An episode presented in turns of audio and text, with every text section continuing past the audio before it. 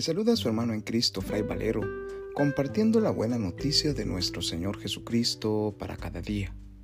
Reflexionamos hoy el Evangelio según San Mateo, capítulo 20, versículos del 20 al 28, correspondiente a la fiesta de Santiago Apóstol.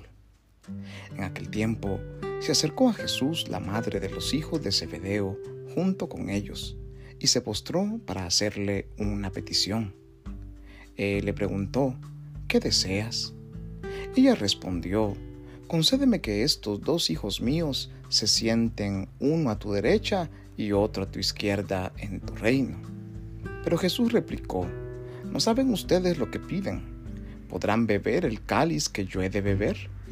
Ellos contestaron, sí podemos.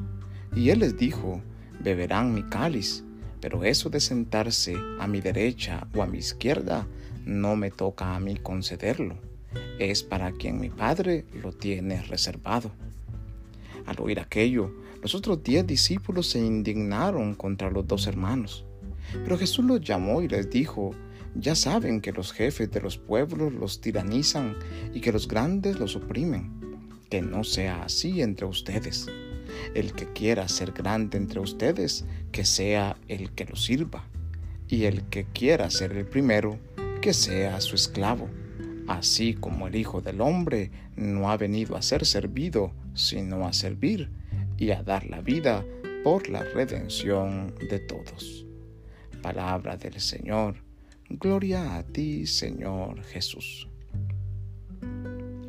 Celebramos hoy la fiesta de Santiago Apóstol, el llamado Santiago el Mayor, quien junto con su hermano Juan con Pedro y Andrés fueron los primeros discípulos llamados por Jesús, aquel día que él caminaba por la orilla del lago y les invitó a unirse a él para ser pescadores de hombres.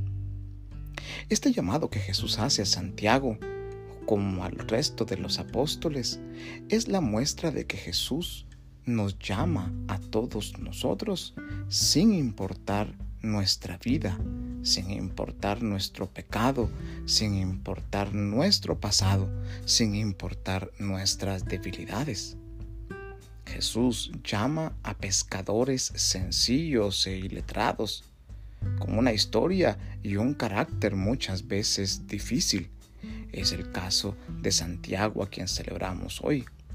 Junto a su hermano Juan son llamados, como bien nos dice el Evangelio, los Boanerges, es decir, los hijos del trueno, dado a que ambos tenían un carácter explosivo, un carácter fuerte de esas personas que rápido se encienden ante cualquier eh, provocación y quieren pelear, discutir, hacer guerra contra cualquier persona por su disgusto.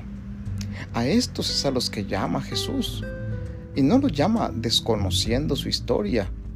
Al contrario, los llama sabiendo perfectamente su debilidad, porque Él no ha venido por los justos, sino por los pecadores. Él no ha venido por los sanos, sino por los enfermos. Él no ha venido por los fuertes, sino por los débiles.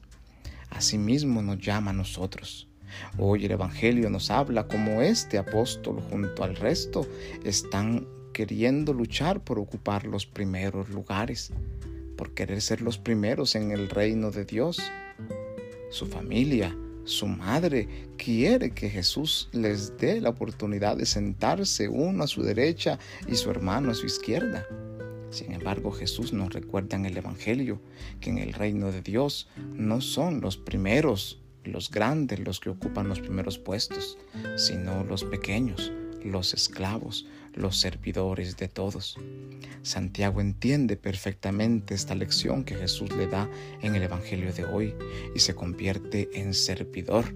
Precisamente después de la resurrección lo encontramos predicando la resurrección de Jesucristo por diferentes lugares, por diferentes rincones, dando testimonio de lo que Jesús les había enseñado. sanando enfermos, realizando prodigios en su nombre, reconociendo que no era Él quien tenía poder, sino el Hijo de Dios quien actuaba a través de Él. Tanto así que llegó a ser martirizado por mandato del rey Herodes, al igual que su maestro Jesús. Hoy nosotros le recordamos y le llamamos santo.